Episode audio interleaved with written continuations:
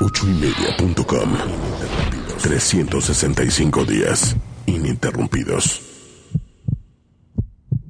Espero que los que escucharon estuvieran igual que nosotros. Hacer llegar a todos ustedes mensajes que van a alegrar su corazón. Ya saben, ocho y media en todos lados nos encuentran. Qué belleza que construye tu ser arranca en este momento. Y yo soy Liz Duke y estoy con Daniel de Anda. Qué honor, qué gusto. ¿Qué tal? Soy Capelo, buenas noches. Y les platico que, que ya lograron rejuvenecer. Bienvenidos a Expediente M. A ver cómo podemos solucionar nuestros problemas financieros si es que tenemos o cómo podemos. Primer aniversario. Ochoymedia.com Las opiniones vertidas en este programa son de exclusiva responsabilidad de quienes las emiten y no representan necesariamente el pensamiento ni la línea editorial de esta emisora. Muy buenas tardes, bienvenidos a La Catapulta, el programa de emprendimiento de 8ymedia.com.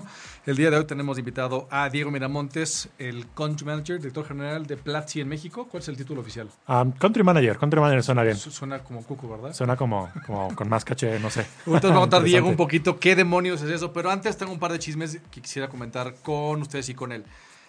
Banregio acaba de anunciar la inversión en fondos de capital de riesgo, capital emprendedor. Esto no, esto no había pasado antes que yo sepa. Y, básicamente invierte en fondos para que ellos inviertan en su nombre en cosas de fintech. Entonces va a invertir en Varied Capital, en 500 Startups, en Endeavor Catalyst y en Jaguar Ventures. Esto, esto es como especial, ¿no? O sea, yo no recuerdo así que Bancomer o Banamex o alguien haya dicho que voy a entrarle derechito a VC en México.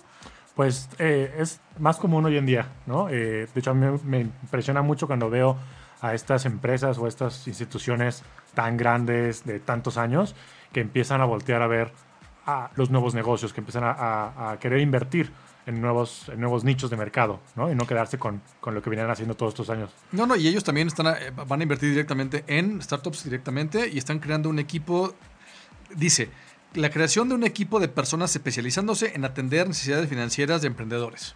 O sea, Banregio como institución. O sea, entonces, inversión en fondos, inversión en startups y un equipo para tener emprendedores. Eso está espectacular. Está genial. Me, me suena que ya algunos millennials ya llegaron a un punto dentro de la estructura de, de Banregio donde Le- ya pueden empezar a Leí esa el nombre, el cuate Mauricio Ballesteros es quien, quien dirige todo esto en Banregio. No lo conozco, pero claramente hay que conocerlo porque se ve que tiene mucho, muy buenas ideas. es la primera. Y, y la segunda es que justamente 500 Startups abre su convocatoria en América Latina para su batch número 8. Entonces, eh, son. Wow. Ya, ya son ocho, ya son ocho. ¿Qué tal? Es que también por- ya, ya hemos avanzado, ya lleva un rato Bastante. esto. Entonces, eh, 500 es una de las aceleradoras más, más pues, antiguas en México, yo creo, de las más famosas del mundo.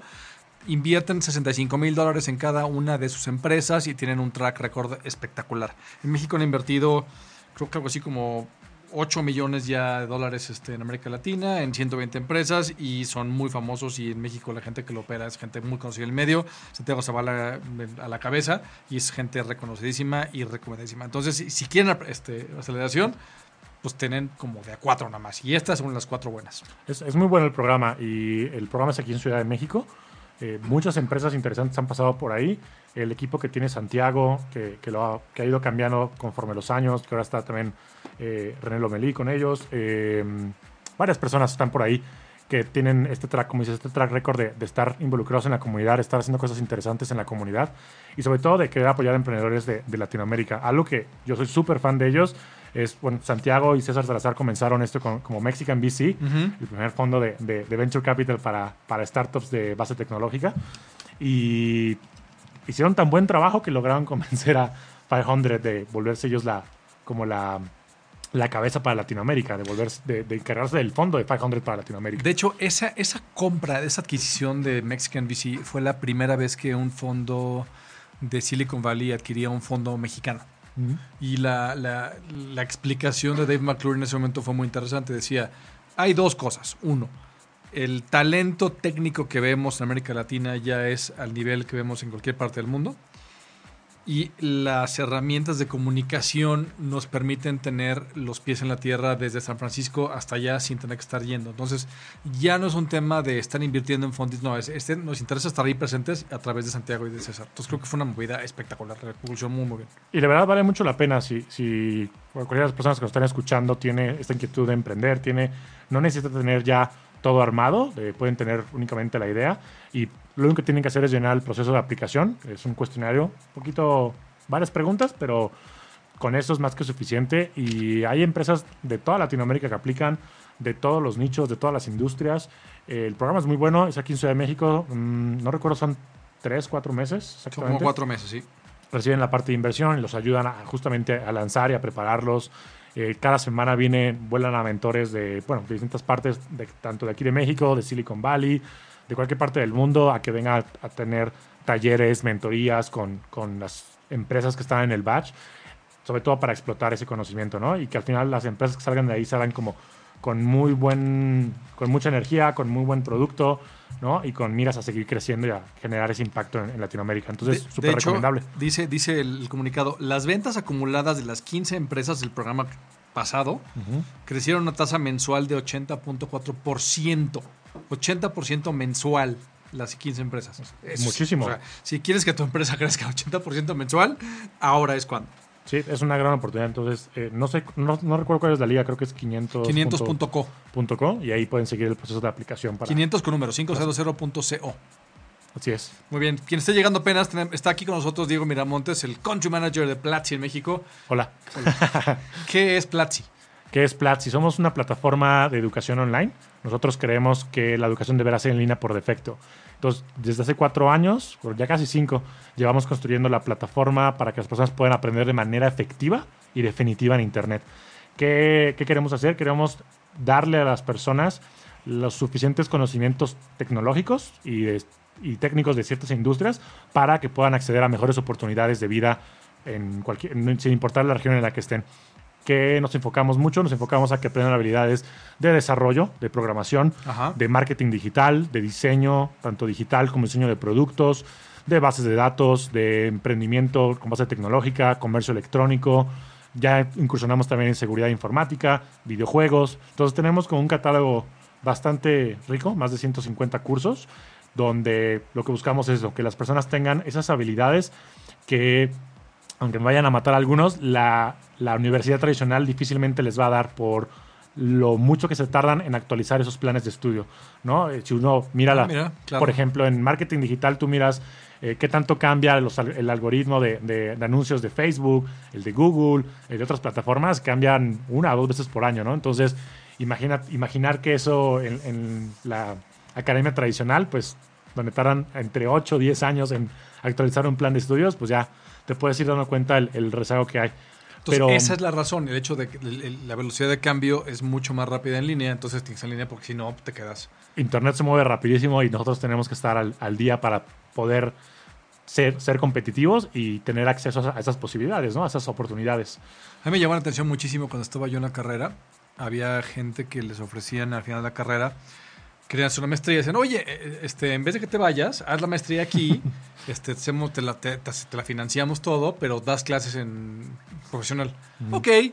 Y luego acaban la maestría y, oye, ¿por qué no es tu doctorado? De una vez ya. De una vez, ya estás aquí, ya, ¿no? Ya, ya te falta poquito. Entonces, y la mismo, ¿no? O sea, das clases de doctorado, este, digo, este, te tomas doctorado, te lo financiamos todo y además das clases de, de maestría para que te haga un descuentote, ¿no? Entonces, de pronto tenías personas dando clases en maestría o en profesional o en doctorado que llevaban ahí adentro del mismo edificio 15 años y no habían Fácil. puesto un pie en la calle.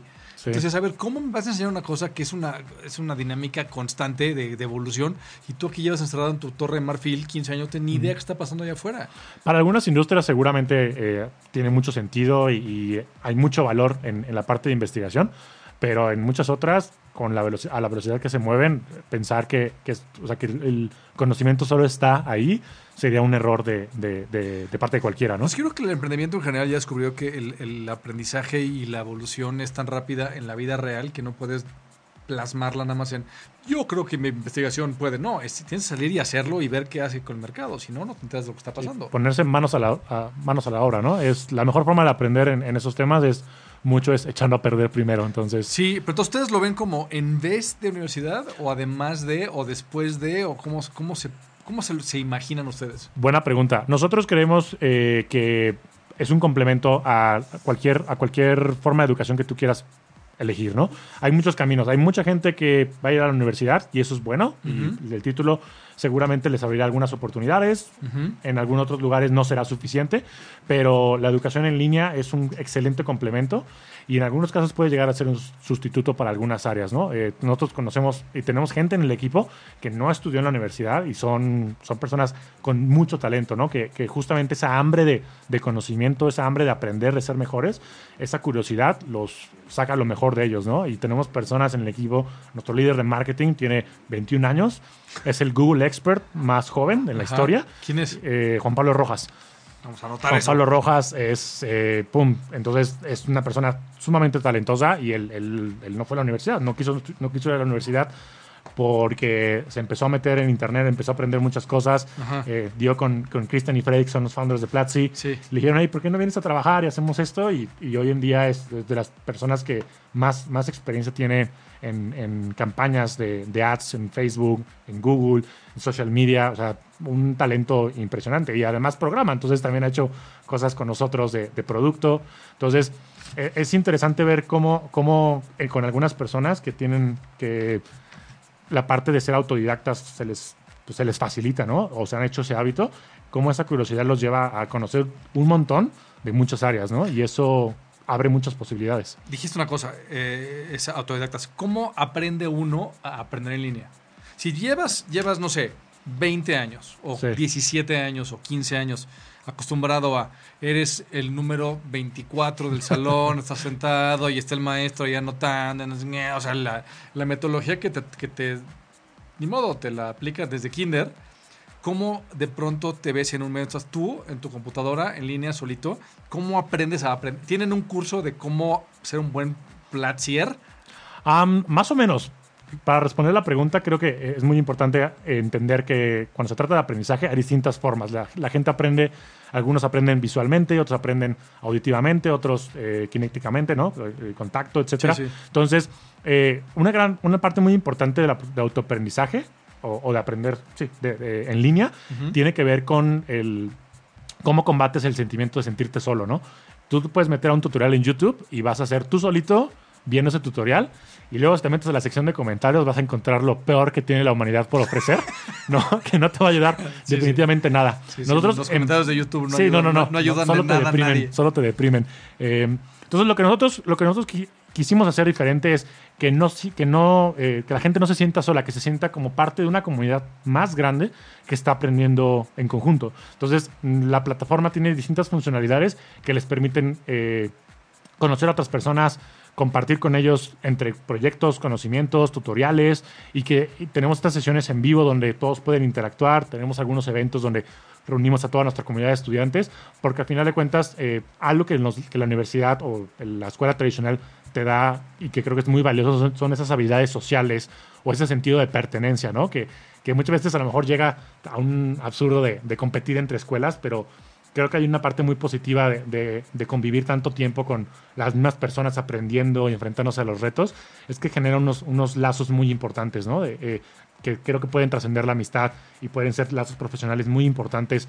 Eh, la primera empresa que yo fundé la fundé con, con compañeros de, la carrera. No, me- Ya. no me hubiera costado por aquí funda- en ese momento fundarla con, con alguien que no hubiera pasado por lo mismo que yo, ¿no? Entonces, eh, aprender en línea creo que es muy importante si no no, no, te- no se te facilita estar tú solo y sientes esa necesidad, encontrar una opción que tenga una comunidad en la que puedas aprender en conjunto. Eso definitivamente ayuda mucho. El, el sentirse solo es, es terrible y hace que eh, hay una métrica importante de todos los que hacemos educación en línea. Sí. Hay una métrica importante que medimos que es el, el completion rate, que es el- la métrica de cuántas ¿Cuántos personas terminan?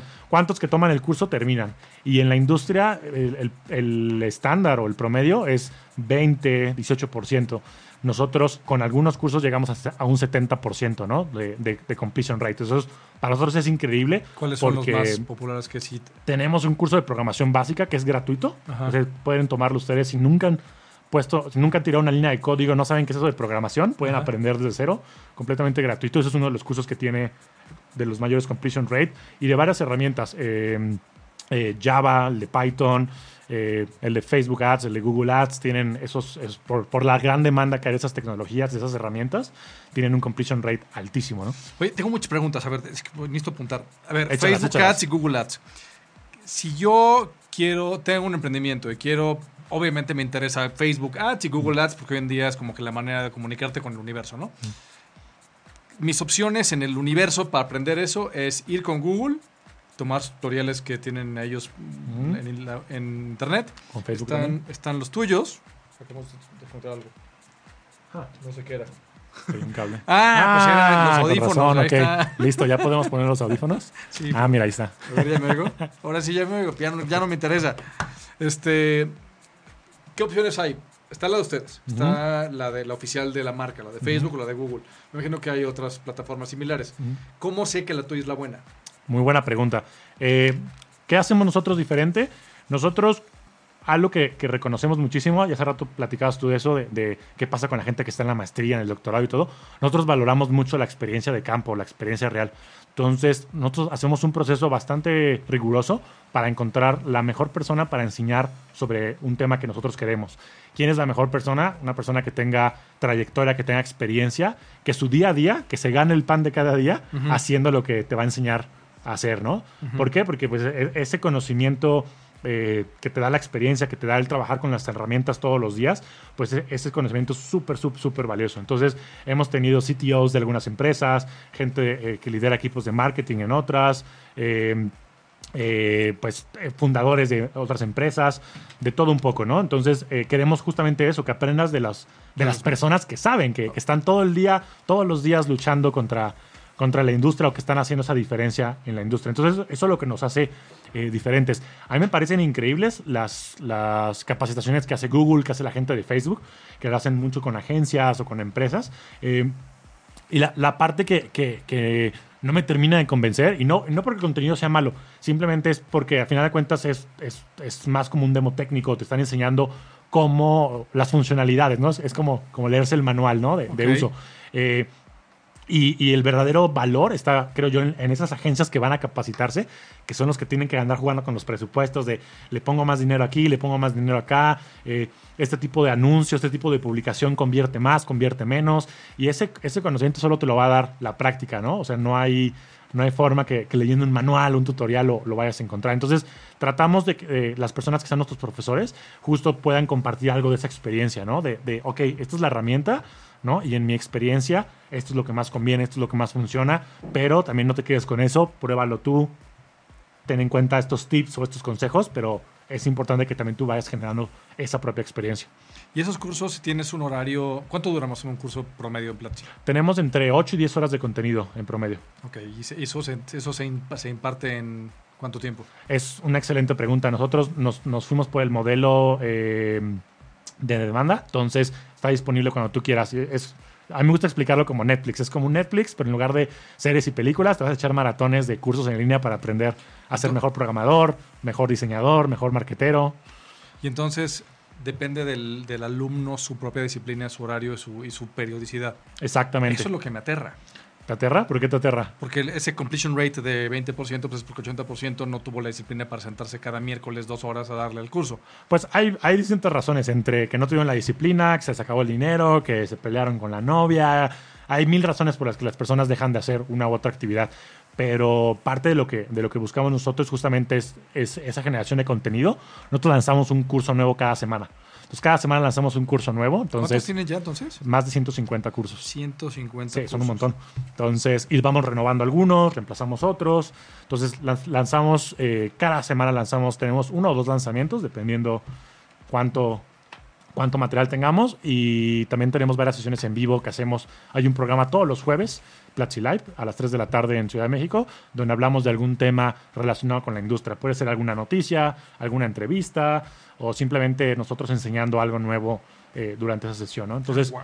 o sea, justamente eh, hay quizás la diferencia con Netflix, que Netflix tienes que esperar un año hasta que salga la nueva temporada de tu serie favorita. Nosotros aquí estamos lanzando contenido todo el tiempo, justamente para que cuando termines un curso puedas tomar nuevamente otro, ¿no? Que te ayude a complementar y a tener un, un panorama, un abanico más grande de posibilidades en, en esta industria.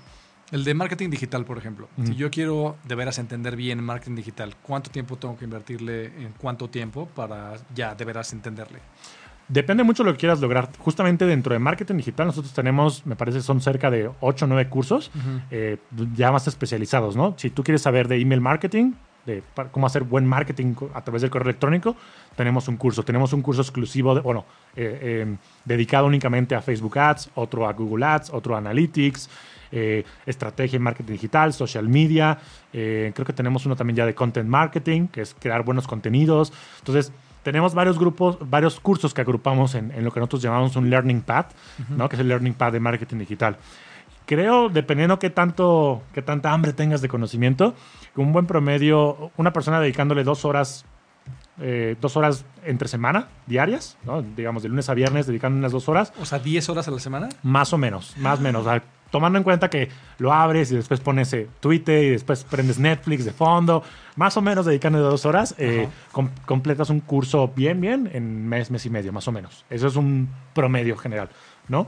Entonces, si estamos hablando que quieres echarte unos nueve cursos más o menos, eh, unos cuatro meses, cinco meses son más o menos el tiempo que te No, tomaría. decías saberlo. 10 horas por curso, ¿no? Diez son 10 horas de contenido en video, pero igual, de- Ah, te digo, el curso. O sea, tomas, entras a un video y le pones pausa, vas por palomitas, te saliste y luego regresas. O sea, en, en- si Pero lo vieras me- de, de o principio sea, a fin, si son me 10 horas. dedico de- de- si me dedico macizo así, una hora diaria de lunes a sábado, lunes a viernes así, sí avanzo bien. Sí, sí, definitivamente. Interesante. Me gusta mucho. La También idea. la parte es que, eh, hay que hay que hacer ejercicios, ¿no? Sobre todo en los cursos que son de programación, el código, pues no es nada más que te echas el, el video, ¿no? Sino que también bajes el código, empiezas a programar, empiezas a probar lo que, lo que la, la sesión dice, lo que la clase te indica y empiezas a hacer esos experimentos.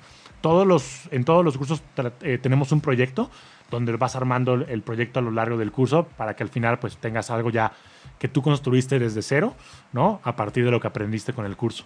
En el de programación básica te comentaba, el, el proyecto final es construir un robot que tiene una bandera y la, la mueve, ¿no? Entonces la ondea. Entonces, bastante, bastante divertido. Oye, qué cosa tan interesante. ¿Y cuánta gente Sí. tienen ahorita? Bueno, a ver, la empresa, ¿cuántos son en México? Eh, mira, nuestra empresa está dividida, nuestra sucursal más grande o nuestras headquarters están en Bogotá. Ajá. Ahí es donde está la mayor parte del equipo. Em, cerca de 35 personas están por allá. La oficina de México y San Francisco somos oficinas un poco más comerciales.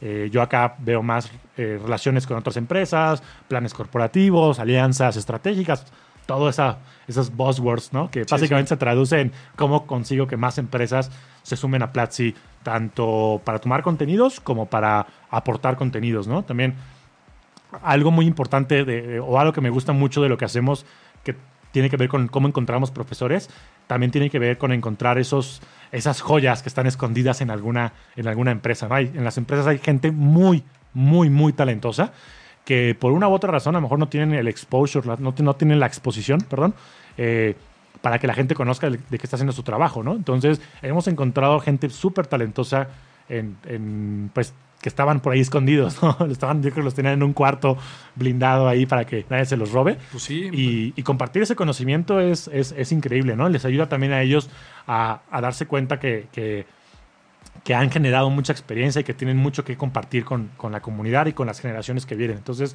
es, es una de las partes como súper recompensantes es eso, encontrar esos talentos y darles una plataforma también para que, para que brillen, ¿no? ¿Y alumnos cuántos tienen? Mira, tenemos una comunidad de, ya estamos por 400 mil estudiantes. Un montón, ¿no? En Latino- 400 mil. en Latinoamérica. Ahora, te va la, la parte que, que a lo mejor nos aterriza un poco más. Aléjate un poquito más. Perdón, perdón. Tenemos eh, un modelo freemium. Entonces, tenemos una gran cantidad de contenido gratuito y mucha gente, porque la TAM se, queda, se queda en esa parte, ¿no? Pero tenemos un buen nivel de, también de conversión estudiantes pago. Y tenemos, igual que como con Netflix, hay gente que paga unos meses, luego se va, luego regresa. Entonces, eh, pero en general tenemos una comunidad de 400 mil estudiantes activos. Ahora, ¿cuánto cuesta? Ah, muy buena pregunta. No es que, sí, qué bueno que me dices, qué bueno que tú me haces la pregunta porque luego sé que en, en los programas uno no puede hablar de No, no, no, de no. esas cosas. Este, este programa Ah, ok. es, es- es como si fuera una plática. Nada más nos faltan las chelas, pero eh, tú puedes decir marcas, groserías, imaginaré. hablar de lana, hablar pestes de quien Ok. quieras. O sea, estás libre de lo que quieras. Cool. Eh, mira, nosotros manejamos dos tipos de suscripción. Una mensual, igual que, como igual que como pagas Netflix y pagas Spotify y todos esos servicios, cuesta 589 pesos al mes. Te da acceso a más de 150 cursos y todo lo que tiene la plataforma. Y tenemos una suscripción anual donde solo pagas 10 meses, 5.890, ya van dos meses de regalo. Y eso además te incluye el acceso a un curso especial que nosotros tenemos, que es el taller de creación de startups, donde reunimos conocimiento de nuestros fundadores, eh, de fundadores de otras empresas, de otras industrias, para que eh, te enseñen cómo lo que ellos han aprendido sobre emprender. Santiago Zavala ha dado clases en, en- en el taller de startups. eh, Sam Altman de Y Combinator. Ah, wow. eh, Rand Fishkin de Moz.com. Sí, sí, sí. um, Aleida Solís, eh, de, que es una de las, de las consultoras de SEO más importantes en el mundo. Te puedo echar ahí, te puedo hacer el, el, el- ¿cómo se llama? Puedo empezar a tirar nombres, pero no se trata de eso. ¿no? ¿Y ese Eh, taller cuánto dura? ¿Cuándo se hace? es igual, el contenido está ahí disponible y tratamos de lanzar cada dos meses algún contenido adicional sobre eso. Y cada año, de todas las em- personas que toman ese taller de startups, nosotros hacemos nuestro propio Demo Day, donde eh, queremos conocer qué están creando, qué, qué- qué empresas y productos están creando con lo que aprendieron. Hacemos un Demo Day, eh, lo hacemos online, todo. Y el ganador lo volamos a San Francisco una semana y lo ayudamos como a conectar con, con los contactos que nosotros tenemos por allá en San Francisco. Ya, Estoy bastante impresionado. sí, sí, sí. Ya, ya hemos, este, este año va a ser el tercer año que hacemos esto. Eh, interesante, las empresas anteriores, una de España y la otra, si no me equivoco, de Colombia. Eh, la primera soy súper fan, se llaman Urban Roosters y ellos hacen video streaming de batallas de rap, ¿no? Eh, y buenísimo, porque creo que el pitch, el pitch, el pitch que hacen lo hacen rapeando y traen. eh, yo platicaba con ellos y traen esta onda que a mí me encantó, ¿no? Que, que igual le va a haber alguno que me va a aventar un jitomate por lo que voy a decir, pero que ellos, ellos creen, están convencidos que el rap es una forma de, de poesía, es una forma de expresión literaria moderna que tiene como el, como el mismo eh, pues nivel o el mismo reconocimiento que, que los grandes poetas o los grandes escritores del, del pasado, ¿no? Estoy, estoy de. O sea, yo, Yo no estoy soy, de acuerdo. yo no soy fan del rap para nada, pero estoy de acuerdo con su posición. Hoy, hoy leí un artículo que dije, ay, no puede ser. Alfonso André, el baterista de Caifanes, Ujú. se estaba quejando del reggaetón y que esta música moderna que no tiene bas- bases ni es vacía y es plástica, no sé qué.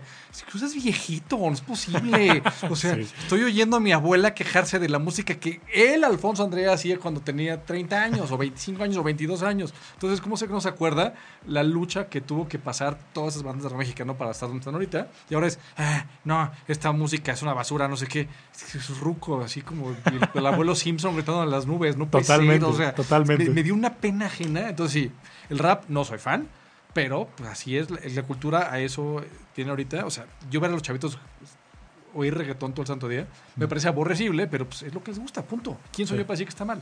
Sí, ya cuando ellos sean viejitos también van a odiar lo que... Exactamente, Lo- van lo a odiar lo que que sus hijos, o sea, sus hijos van a oír música barroca, van a regresar a las cosas y va- se van a quejar amargamente. por Será, será bastante sí. divertido. Oye, está interesantísimo esto. Hay que encontrar alguna manera de que trabajemos de Founder Institute con ustedes porque eso está Seguro. increíble. Seguro, increíble. seguro. De hecho, de hecho, este Freddy es, es mentor de Founder.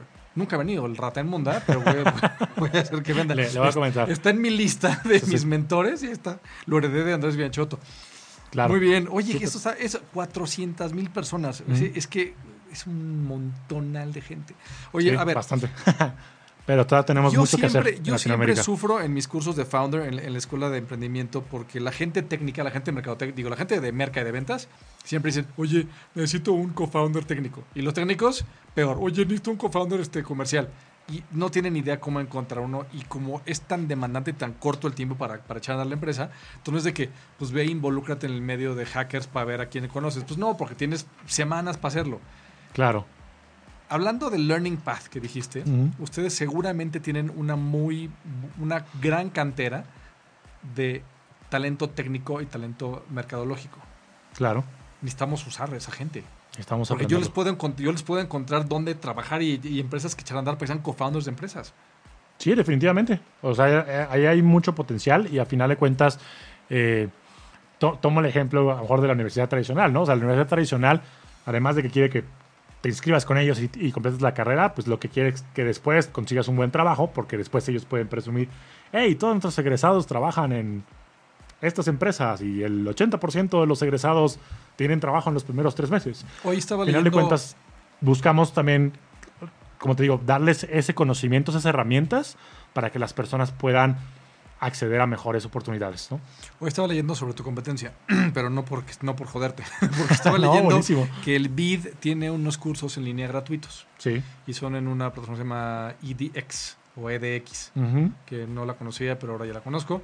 Y, y entonces me metí a ver qué onda y vi que los cursos son gratuitos, pero si quieres una certificación, te cuesta creo que 40 dólares. Ujú. Que dije, qué chistoso, ¿a quién le importaría hoy en día una certificación? Me imagino que hay gente que le interesa. A pero mucha gente todavía, eh, no sé por qué razón, pero todavía. ¿Ustedes gente. otorgan certificaciones? Nosotros, eh, cuando completas el curso, apruebas el examen, tenemos un examen en cada uno de ellos, te Ajá. damos un certificado firmado por nosotros, de, que avala que cumpliste, bueno, firmado por nosotros y el profesor, que avala que hiciste lo que, que cumpliste con, con las actividades del curso. Y ¿no? si es el Learning Path, me lo he hecho Mm. los nueve cursos de marketing digital como Tito, ¿tengo alguna especie de reconocimiento especial? O? Te mandamos uno físico. Si, tú- si terminas el Learning Pad completo, te mandamos uno físico muy bonito hasta la puerta de tu casa. Ajá. Así vivas en San Pedro de las Tunas, en Bogotá, Colombia o en la Patagonia.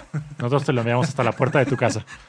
O sea, los rolos de Bogotá te van a venir a pegar por decir que si fuera hasta Bogotá. Hasta Bogotá. No, en, Bogotá tenemos, es muy rápido, porque como tenemos oficina, rápido llegan, pero desgraciadamente hay algunos países que nos cuesta mucho trabajo que lleguen, se los roba. Yo no, me, yo no entiendo por qué alguien se robaría en el correo un certificado un- en papel con stickers. No entiendo por qué se los roban. Porque pero se los roba, roban. la gente roba lo que sea. O sea, yo, el, el correo postal de México es una basura. Si no viene certificado, no hay manera de hacer registro de lo que envías. Yo he perdido un aspa de una máquina de pan. Jabón para afeitar. O sea, con las cosas más aleatorias, así de que. Completamente. Pues, oye, mi internet, esto cu- o sea, porque más hay cosas que te cuestan una quinta parte que en México. Entonces, ah, no, o sea, era una aspita, porque perdí la mía, de. Mm. Costaba 5 dólares. Cuando el dólar estaba a 12 Sí. desapareció. O sea, Increíble. únicamente Increíble. te sirve si tienes una máquina de pan de ese modelo, de ese año, que es el año del caldo compró mi papá hace 15 años.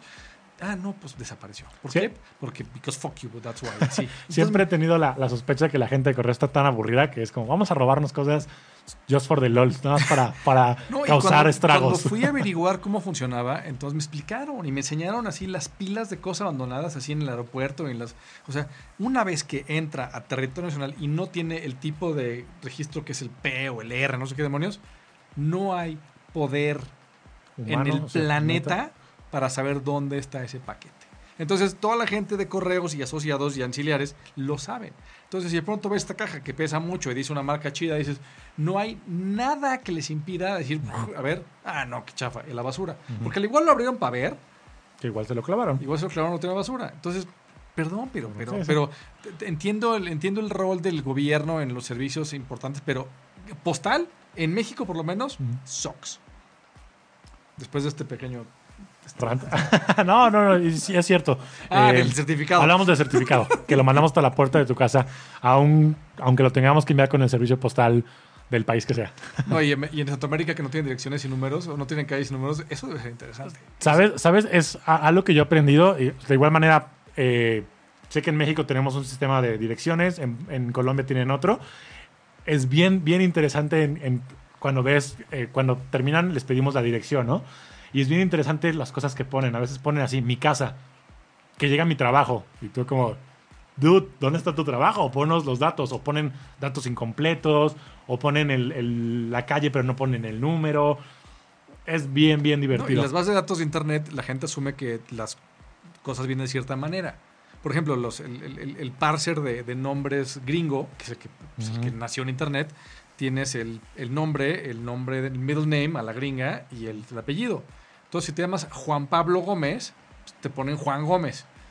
Y si te llamas Juan Gómez Aro, te ponen Juan Aro, porque el Gómez es el middle name. Entonces, ¿por qué? Pues, igual las direcciones en Costa Rica, por ejemplo, que es 200 metros norte de donde se encontraba el antiguo Higuerón. Bueno, el antiguo Higuerón es una cancha de básquet hoy en día. Entonces, si no sabes dónde estaba el Higuerón, Ya, pues no hay manera valiste. de que sepas. o sea, Claro. y literalmente, entonces son 100 metros es una cuadra, mide lo que mide la cuadra. Ser 50 o 400. Y así, al norte, 200 metros, dos cuadras para allá del- de la cancha de básquet. ¿Cómo? ¿Cómo le haces? O sea, es una maravilla, pero bueno, ok. Pero llegan. El No, pues está, llegan, está llegan. increíble. Busquemos la manera de trabajar con Founder porque sí me interesa muchísimo. Esos Seguro. egresados que echaron el, el- el Learning Path completo es gente pues, que ya demostró disciplina y ya demostró que sabe aprender. Me parece fabuloso. Sí, seguro. Me parece Y increíble. Solo quería complementar un poquito. eh, mencionabas una, una mm, mencionabas nuestra competencia, las cosas que hacen y, y me gusta cuando, cuando platicamos de eso porque hay muchas empresas que estamos haciendo educación en línea y por, por raro que suene, nosotros nunca hemos considerado que, que- que estamos compitiendo con ellos. De hecho, nos da gusto que más empresas estén como incursionando en el espacio de educación porque hace falta en Latinoamérica subir mucho el nivel. Entonces, realmente nosotros Pero queremos... en la TAM están básicamente ustedes, ¿no? pues somos, Porque somos, Udemy no está en la TAM. somos, somos la plataforma líder en Latinoamérica, eso definitivamente. Eh, no por echarme nada más flores, pero los números, los números y el impacto que tenemos no, nos respaldan. Nuestro barrio nos respalda. Pero eh, justo esta parte es nosotros. la TAM represent. La TAM represent, sí, los lentecitos. Eh, no, cre- creo que, que realmente la competencia que tenemos todos en Latinoamérica es, nuestra mayor competencia es la ignorancia, ¿no? Y que la gente se quede, se quede en, en esa, en esa zona de confort, que se quede en el, si yo supiera programar, si tan solo yo supiera cómo configurar mis campañas en Facebook, podría vender más. Que no se queden con esa espinita, ¿no? Esa es la- nuestra verdadera competencia, ¿no? Que la gente... ¿Tienen fundación la o algo así? No, no, pero hacemos, hacemos algunas iniciativas que creo que entran dentro de lo que una fundación haría. Te, te cuento rapidísimo, con Venezuela. Venezuela tiene ahorita este problema, ¿no? De, de- Sí. Bueno, no voy a entrar en detalles, que es terrible. Y tenemos muchos estudiantes allá que no nos pueden pagar. O sea, quieren suscribirse a los cursos, pero en verdad es como, de, oye, ¿cómo te pago? No, no tengo acceso a dólares, no tengo forma, no tengo tarjetas de crédito, ¿qué hacemos? Entonces, estuvimos eh, trabajando con varias organizaciones con, eh, que nos apoyan y lanzamos este año un programa, vamos a becar a mil, estamos becando a mil eh, venezolanos, becas de un año completo en Platzi, ya llevamos entregadas cerca de 350, 400 becas, Eh, pedimos ciertos requisitos obviamente para evitar, porque la TAM, y pues evitar el, el abuso de todo eso, pero eh, vamos a becar este año a mil, mil personas venezolanas eh, porque queremos que adquieran buenas habilidades y puedan escapar. O sea, aunque suene feo, puedan salir de esa situación. claro. Eh, solo la educación los puede ayudar en estos momentos. No, No, no, de acuerdo. O sea, y, Eh, y mi emprendimiento también es darle herramientas a la gente para que salgan de donde quiera que estén. Donde, ah, exacto. Gracias, gracias a, a Internet se acabó, se acabaron esos pretextos de, pues porque yo vivo en el campo, porque yo vivo en este país, porque, porque mis papás no me pueden pagar esto, aquello. O sea, Internet hay un mar de conocimiento, ¿no? Y ese conocimiento es el que te permite, pues, salir de. Yo de sabía que iba a, ser, iba a ser buen invitado, porque más... Gracias. sí, no, o sea, no, no, no es un emprendimiento mexicano, no es un fondo de inversión, no es una pero, pero es un... Platzi es un gran, gran, gran aliado del ecosistema. Entonces yo sabía que esto iba a ser interesante. Estoy hasta emocionado. Ahora sí tomé muchas notas porque hay muchas cosas que Todo, yo todo, todo lo que me Hay que, hay que ver cómo, que cómo, cómo becar, cómo le hago para que Inadem te mande gente gratis. O sea, o sea que, que, que- que Inadem pague gente Platzi. Pues fíjate, hemos tenido conversaciones con INADEM, pero pues no sé, no sé si, si no llegamos con las personas correctas o, o necesitamos un gestor, no sé, ya sabes cómo luego son No, gestores, gestores es esas cosas asco, raras. sí, no, no, no. eh, platicamos con ellos, eh, hemos tenido varios acercamientos, pero mi opinión es que todavía a seis años todavía no tienen, no, cinco años, todavía no tienen como muy claro Cinco años, es verdad. cinco años, sí, llevamos sí, sí, cinco, cinco años. años. Pero Cinco cómo años. ha cambiado todo en cinco años. cómo Qué ha cambiado bruto. todo. Sí, sí. eh, a mí me da la impresión que todavía hay como como fal- como que todavía falta conectarse. Sí, sí, sí. O sea, y yo, yo admiro muchísimo que, que, que esté la iniciativa, ¿no? Obviamente tiene muchas áreas de oportunidad, pero es- digo, es mejor tener eso a no tener nada, ¿no? Y que pueda ir mejorando el proceso. Y desde la primera versión, o desde el primer año acá, sí ha habido un cambio impresionante y, y sé que hay sé que hay empresas que han que han se han visto como muy beneficiadas por eso empresas buenas que están haciendo cosas interesantes y también hay no falta el gorrón y no falta el, Sí. el primo del hijo del vecino del amigo del compadre que pues nomás está buscando cómo bajar fondos porque pues la TAM no No, Pero- no, no, más la TAM, en todos lados. Ah. Pero sí, sí, hay, gente, me molesta mucho que haya gestores y que estén vendiendo servicios para bajar la Inadem. Eso, eso, o sea, no ayudan a nadie. no y luego cobra hay dan Sí. cursos donde cobran para enseñarte cómo hacerlo eso es, Exacto. eso es como un de- asco, es un asco. terrible, son ¿no? Parásitos. terrible, sociópatas. pero- Es- hay una teoría muy interesante de, de- de comunidades y siempre llega el sociópata y es el que arruina todo. Lo arruinó todo por completo. Muy bien, fabuloso. Sí. Este, pues bu- busquemos cómo. Entonces, ¿Seguro? suena- entonces 400 mil personas. 400 mil estudiantes. Vamos a, vamos a ver 400, cómo les mandamos más. Me parece, 3.000, me parece 4.000, no sé. increíble.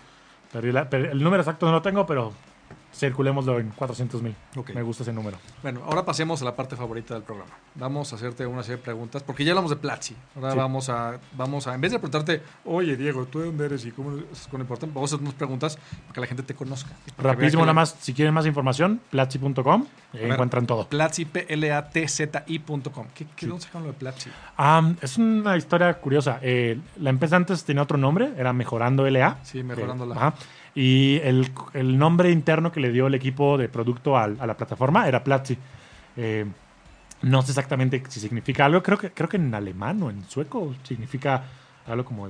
No sé, te mentiría si, si te digo. Pero es, es el nombre del proyecto, del producto. Se llamaba Platzi, la plataforma. Era Platzi by Mejorando LA. Y en el, hace dos años, cuando entramos a, a YC, Y Combinator, eh, fuimos la primera empresa latinoamericana, por cierto, en, Sí, ese ¿Está dato es importante. La primera empresa de América Latina que entró a Y Combinator que pues en ese momento y hasta la fecha es, bueno, sigue siendo las dos o tres mejores este, plataformas Sí. este, de emprendimiento del planeta.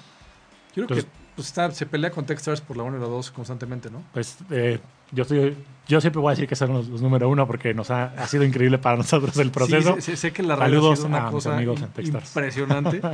este, sí, es, la- es la- una red, impre- es una red muy impresionante. Em, cuando llegamos allá, eh, pues el nombre Mejorando LA no, no, no suena tan atractivo para el mundo entero. Entonces ahí lo que hizo más sentido es como, hey, la plataforma se llama Platzi y es una palabra de, universal. de dos sílabas, ¿no? Platzi. Entonces, el URL estaba libre.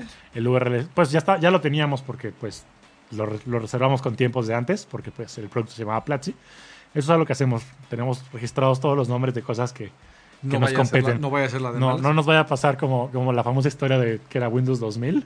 El, ¿No? ¿No, no. ¿Alguien más la tenía? Sí, hace. uh, recuerdan, esto eran los 90 y la gente todavía no. Esto de los dominios no era como. Sí, no. No como que no agarraba cualquiera y compraba el dominio. No, y Microsoft se tardó mucho en agarrar la onda lo del tema de internet. y el de Windows 2000 lo tenía una persona que vendía ventanas. Y pues del 2000 por el año 2000. Entonces Microsoft tuvo que ponerse guapo por ahí para que. Bueno, Apple. Apple perdió una demanda por el, por el tema de Apple Store o Mac Store o iOS. En México perdió el Con- registro de una de esas chivas, lo tiene un señor. Yo conozco, yo conozco la empresa. Mi primer trabajo como programador, compartíamos oficina con, con ellos. Este, ¿cómo se llaman estos chicos? Ay, ay. No, es- iPhone, iPhone. Ellos se llaman iPhone. Ajá. Y pues cuando llegó el iPhone a México y todo eso, eh, se fueron a demanda y ganó, ganó iPhone. Sí, porque te llevaban Ellos años antes de. Llevaban 15 años. Ellos venden soluciones de, de teléfonos, de, sabes, que tu oficina te instalan Sí, sí, 20 mil sí. extensiones y todo eso. Ellos, ellos lo tienen y ganaron ellos el- el- el- la demanda. Es que ya saben, chicos, si tienen una idea, regístrenla pronto. Sí, compren el dominio por lo menos. Muy bien. Entonces, tú vas a hacer una serie de Sí, preguntas. cuéntame, suéltalas. Así, una, y lo primero que pienses, responde. Si no quieres contestar, di paso o insúltame, puedes decir groserías, marca lo que quieras, ¿ok? ¿Listo? Ok, listo. ¿Qué palabra es la que más te gusta? ¿Qué palabra es la que más me gusta? Yo creo que hola. Hola es una gran palabra. Con lo- con- casi no hay un, un escenario negativo en el que la gente te salude con hola. Si alguien está muy molesto, te va a decir buenas tardes, buenas noches. eh, pero hola, creo, creo que no hay un contexto negativo. Sí debe haber, pero creo que son pocos los contextos negativos. Un, hola siempre es como, como buena onda y con, con buena intención, ¿no? Mi amigo Eduardo también decía que na- a nadie le puede, se, se le niega el saludo. O sea, el saludo es fundamental. sí, sí. ¿Qué palabra es la que menos te gusta? ¿Qué palabra es la que menos me gusta? Seguramente algún término legal. Voy a decir la primera que me viene a la mente, jurisprudencia. Jurisprudencia. No tengo A- a- idea a- qué a mí esa sí significa. me gusta, a mí esa sí me gusta. No tengo idea qué significa, pero suena horrible, suena larga y complicada. Y ¿Qué te excita? eh, las conversaciones interesantes y la comida. ¿Qué te disgusta? Uy, la lista es interminable. em, pues creo, que la gente gandalla es algo que me disgusta mucho. Sí, estoy de acuerdo. La gente gandalla siempre arruina todo. ¿Qué sonido te encanta? El de la lluvia, ¿Qué sonido te molesta? el de los claxons de los coches. Sí, estoy de acuerdo. Y uno que otro tono de voz de algunas personas. ¿En, en particular? Pues así como los mis reyes, por ejemplo. No, pero el tema, el tema del Ah, claxon... chiste, chiste, el chiste. El del claxon sí es muy molesto. Yo siempre lo he dicho, cuando sea yo dueño del mundo, voy a limitar el claxon a 10 segundos al día. Hazle como quieras. 10 segundos al día máximo. ¿Cuál Debe- es de- debería costar, o sea, cada vez que tocas el claxon deberá hacerte un cargo a la tarjeta de crédito. Eso, eso, eso nos haría no todos idea. silenciosos. Así compras tu coche, no puedes subirte al coche sin cargar la tarjeta de crédito. Te pusiste histérico en el semáforo, órale, están tus 10 mil pesos de multa. De, Pero no te preocupes, eso, Cargo. eso ya se va a acabar, porque dentro de no muchos años, los coches no solo son eléctricos, sino que además se, se- son self-driving cars. Entonces, y además Claro. el, el auto autónomo se comunica inalámbricamente con autos autónomos para que todo se acomode. Entonces, ya no hay ruido de motores, ya no ruido de frenones porque los coches solitos se acomodan, ya no hay amarrones, ni escándalo, ni claxon, porque no hay de- no, pues, todos los coches se mueven flu- flu- fluidamente. Entonces, Quiero- ¿te quiero el creer en ese futuro. silencio de la calle? Quiero creer en ese futuro, pero conociendo México, no va a faltar la persona No, que, aunque no. sea el carro autónomo, le va a poner su chicharra gigante, le va a poner una bocina, nomás por, pues, por Mexican Sí, Curious. pero quieras o no las cosas. Por ejemplo, ayer me enteré que tú ya puedes imprimir tu acta de nacimiento vía internet.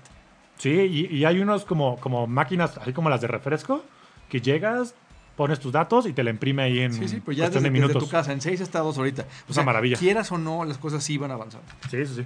Muy bien. Eh, ¿Cuál es tu grosería favorita? Mi grosería favorita.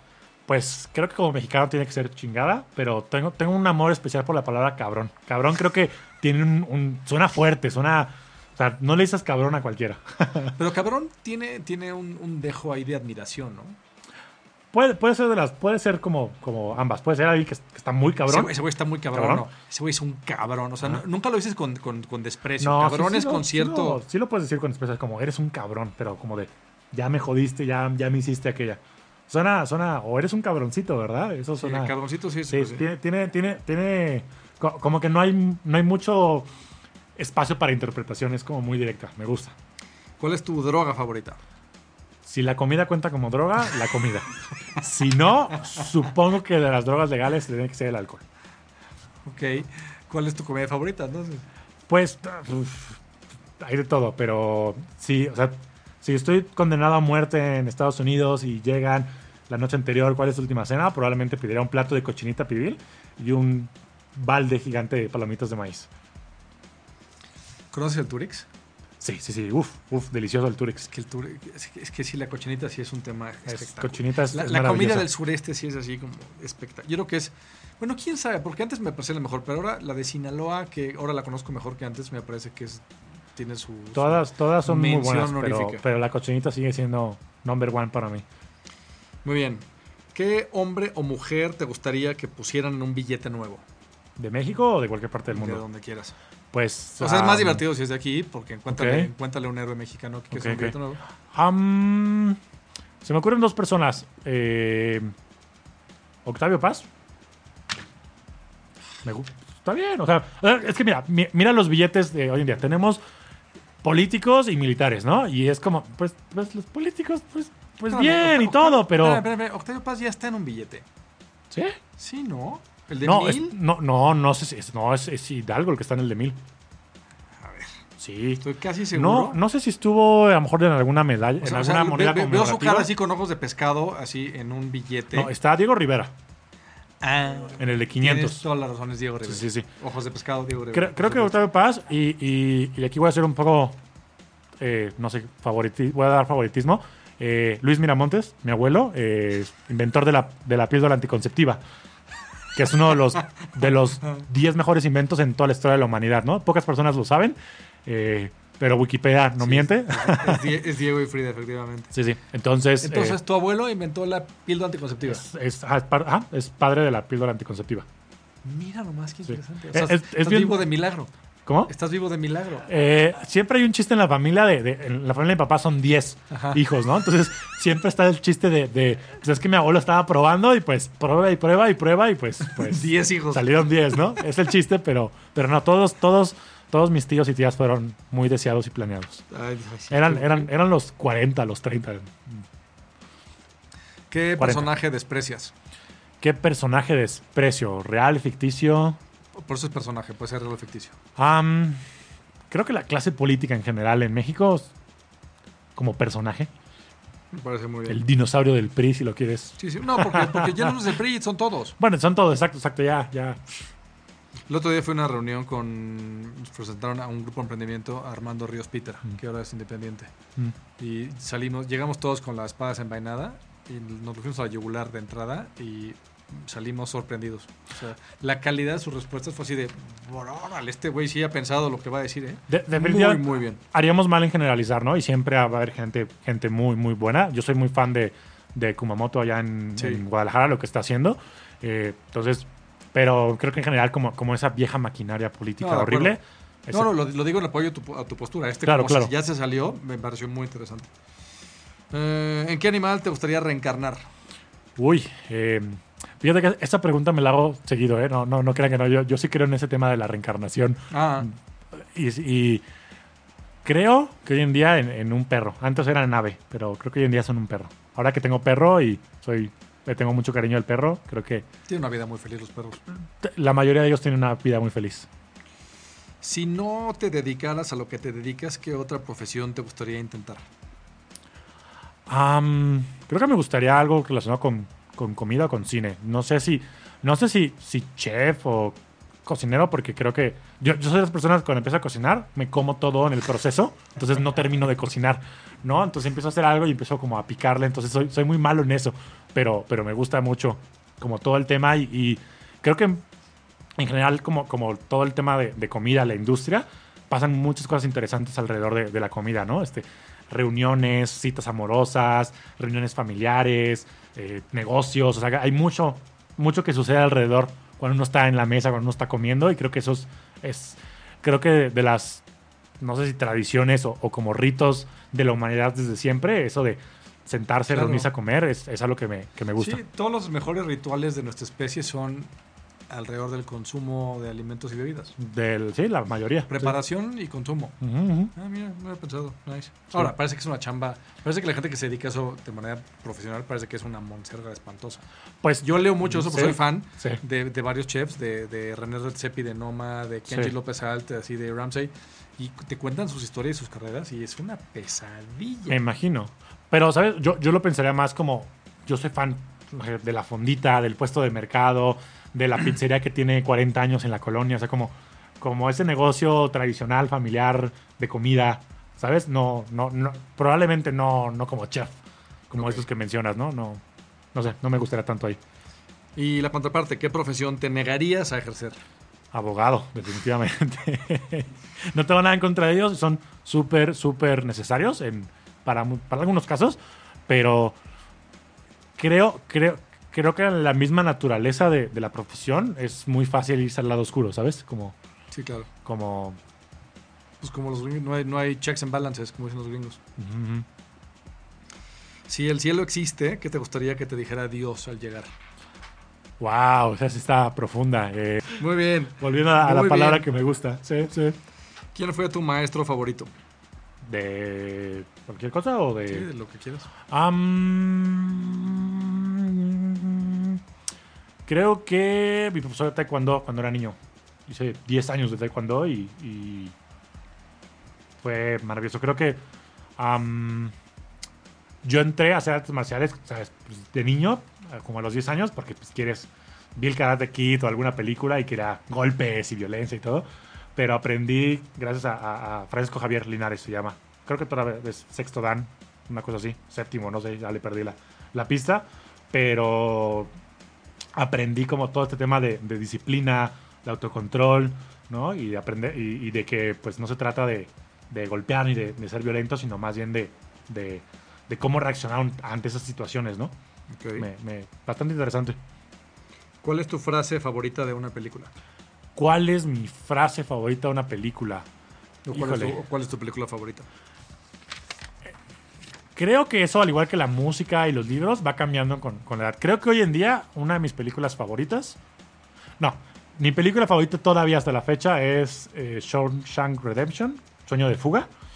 Eh, y no recuerdo si hay alguna frase. Seguramente hay una, hay una frase memorable, súper memorable en es- esa es- película. Esa película está llena, llena de, frases memorables, pero ahorita la memoria me, me- me falla. Why are you being so obtuse? Es, es una joya esa película. Es, es maravillosa. Es de una historia corta de Stephen King.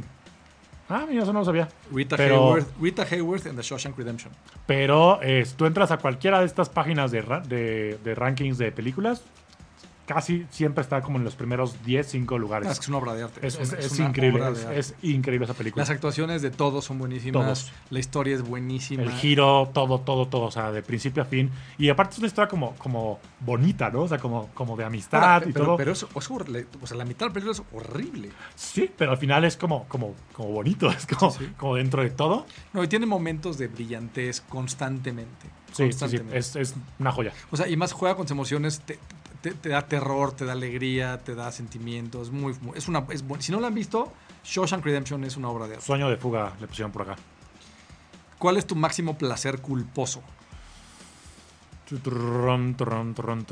Creo que mucho tiene que ver con el cine. Y, por ejemplo, las películas de Rápido y Furioso o las películas de Tom Cruise son, son placeres culposos. Debo reconocerlo. Ahí me identifico muy también. A mí me pones una película, la que sea, me gusta. O sea, Ah, tiene que ser realmente malísima para que yo, ay, basta. Yo sí me, me, me clavo en la historia muy fácilmente. Creo que para mí, mientras no sean aburridas, pueden ser muy malas. Incluso las muy malas a veces me divierten mucho porque son muy malas y, y te ríes involuntariamente. Pero las que son aburridas Ah, son sí, las que sí. no, las que no perdono jamás. ¿Cuál fue el mejor regalo que recibiste en tu infancia? El mejor regalo que recibí en mi infancia. Ah, seguramente fue algún juguete. Tengo que pensar en cuál. Me gustaban, de, de niño yo era muy, muy aficionado a los aviones. Y en alguna Navidad, cumpleaños, me regalaron el, creo que el Jet Fantasma de G.I. Joe. Ah, ya. Y muy bonito, muy bonito. Sí, yo creo que, sí, yo creo que de niño tuvo que haber sido ese. No, no recuerdo algún otro con tanto cariño. ¿Cuál es el mejor regalo que tú has dado? ¿Cuál es? Hijo, pues es que ahí hay que preguntarle a las personas. Am, a la que es mi esposa hoy en día, eh, ella le gusta mucho todo, todo la literatura, escribir. A la que es mi esposa hoy en día. A Ana, mi esposa. Perdón por la construcción, estuvo rara, estuvo raro, sonó No, raro. entiendo tu punto porque en ese momento no era tu esposa, por eso entendí de dónde venía la frase. Sí, es que iba a decir a mi novia, pero no, mi novia es mi esposa. Eh, creo que nuestro primero o segundo aniversario, yo sé esto de que le gusta escribir y le gusta mucho la literatura. Eh, un amigo estaba de viaje en Italia y le encargué una pluma fuente, la más nice que encontrara, y sí me trajo una cajita increíble, ¿no? Eh, una pluma fuente maravillosa con pluma de alguna ave rara, exótica. O sea, Ah, qué padre. old school completamente. Creo que eh, es de los regalos que he estado más orgulloso de haber dado. ¿Cuál ha sido el mejor consejo que has recibido de tus padres? El mejor consejo que he recibido a mis padres, creo que cuando entrenaba Taekwondo, que no bajaran la guardia. Porque una vez me rompieron el hocico por no, por, por no hacerles caso. ¿Qué libros están en tu lista de libros por leer? Uf, pues tengo bastantes. Eh, por ejemplo, tengo los de los de Sofía Macías, los del Pequeño Cerro Capitalista. Ah, es buenísimo. Ah, hay que Eh, traer a Sofía, le voy a traer a Sofía. Uy, sí, mira, So- Sofía, es- la acabo de ver ayer antier en un, en un evento de stand-up Ajá. y genial, es siempre bien divertido platicar con ella. Eh, tengo los libros de ella, em, tengo un par de novelas que, eh, ¿cómo se llama? La luna es una cruel damisela, Ujú. algo así. Ah, de Heinlein. Sí, sí, sí, lo tengo, ya lo compré en, está en el Kindle, pero está ahí esperando su turno. Uy, Heinlein es maravilloso. Y tengo otros que relacionados con ventas y con, con emprendimiento, pero te mentirás ahorita si te digo el título. Creo que no lo, no lo tengo tan, tan fresco. ¿Qué talento te gustaría poseer? Uy, el de, el de bailar. Soy malísimo. Nací con 20 pies izquierdos. No dos, 20. Y finalmente, ¿qué te gustaría que dijeran los encabezados de mañana? Uh, ¿Qué me gustaría que dijeran los encabezados de mañana? Eh, pues estoy entre dos, entre que, que Trump desapareció y que Trump o que Maduro desaparecieron. Sí, Sí, sí. Cualquiera, cualquiera de esos dos serían maravillosas noticias para el mundo. Maravilloso. Muchísimas gracias. No, hombre, gracias a ti. Para cerrar, y ya se nos acaba el tiempo. Se nos acaba el tiempo, ok, ok. Dos, rápido, dos noticias de lo que, de lo que viene. Uno es, el, el- iba yo a decir que el Laboratoria Summit, pero ya me explicó, digo que no, es el Laboratoria... Es el Talent Fest de Laboratoria. Exacto. Va a estar buenísimo. Eh, pues les cuento rapidísimo. Laboratoria es esta organización que eh, enseña, a, enseña a mujeres en, de escasos recursos. Las entrena para ser programadoras. eh, programación de frontend de, para enseñar. Bueno, eh, páginas web, todo eso. Bueno, no, no las páginas web, estoy siendo muy, muy limitado.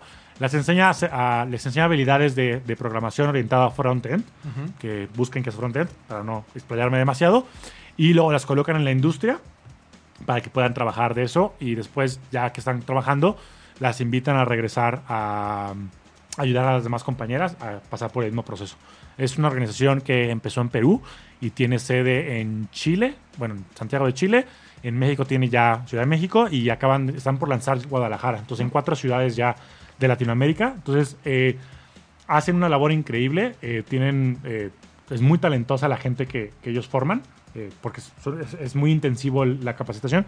Y cuando terminan el batch o el programa, hacen esto que llaman Talent Fest, que, que son como tres eventos en uno. Eh, hacen una hackathon con empresas, empresas que entran a, a esta, a esta actividad, eh, pon- proponen un reto eh, y, y con el objetivo de, en- de detectar, detectar talento para contratarlo. O sea, vienen a contratar a las chicas y lo, las evalúan a través de un reto de 36 horas que ellas tienen que resolver, ¿no? Eh, entonces, por un lado está eso. Luego está el Demo Night que va después del, del hackathon, donde justamente muestran qué fue lo que, cómo resolvieron esos retos. Y el día siguiente hay un, una- un summit, que es una, una serie de conferencias, donde vienen personas bastante interesantes de, de- de la industria a platicar, ¿no? De mucho de lo que se va a hablar. De hecho, yo, ahí va el, el- el comercial de Platzi va a estar en, participando en el hackathon porque queremos contratar a una chica de, de laboratoria.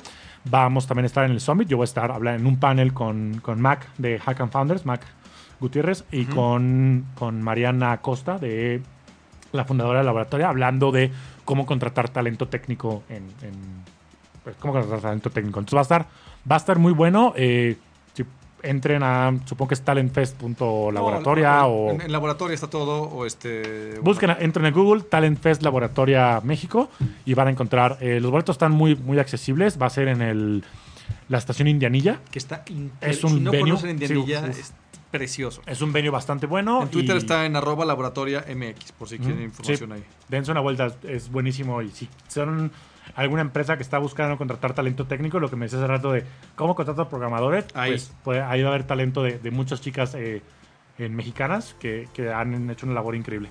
Muy bien. Y finalmente, en, dentro de un mes empieza la Semana Nacional del Emprendedor.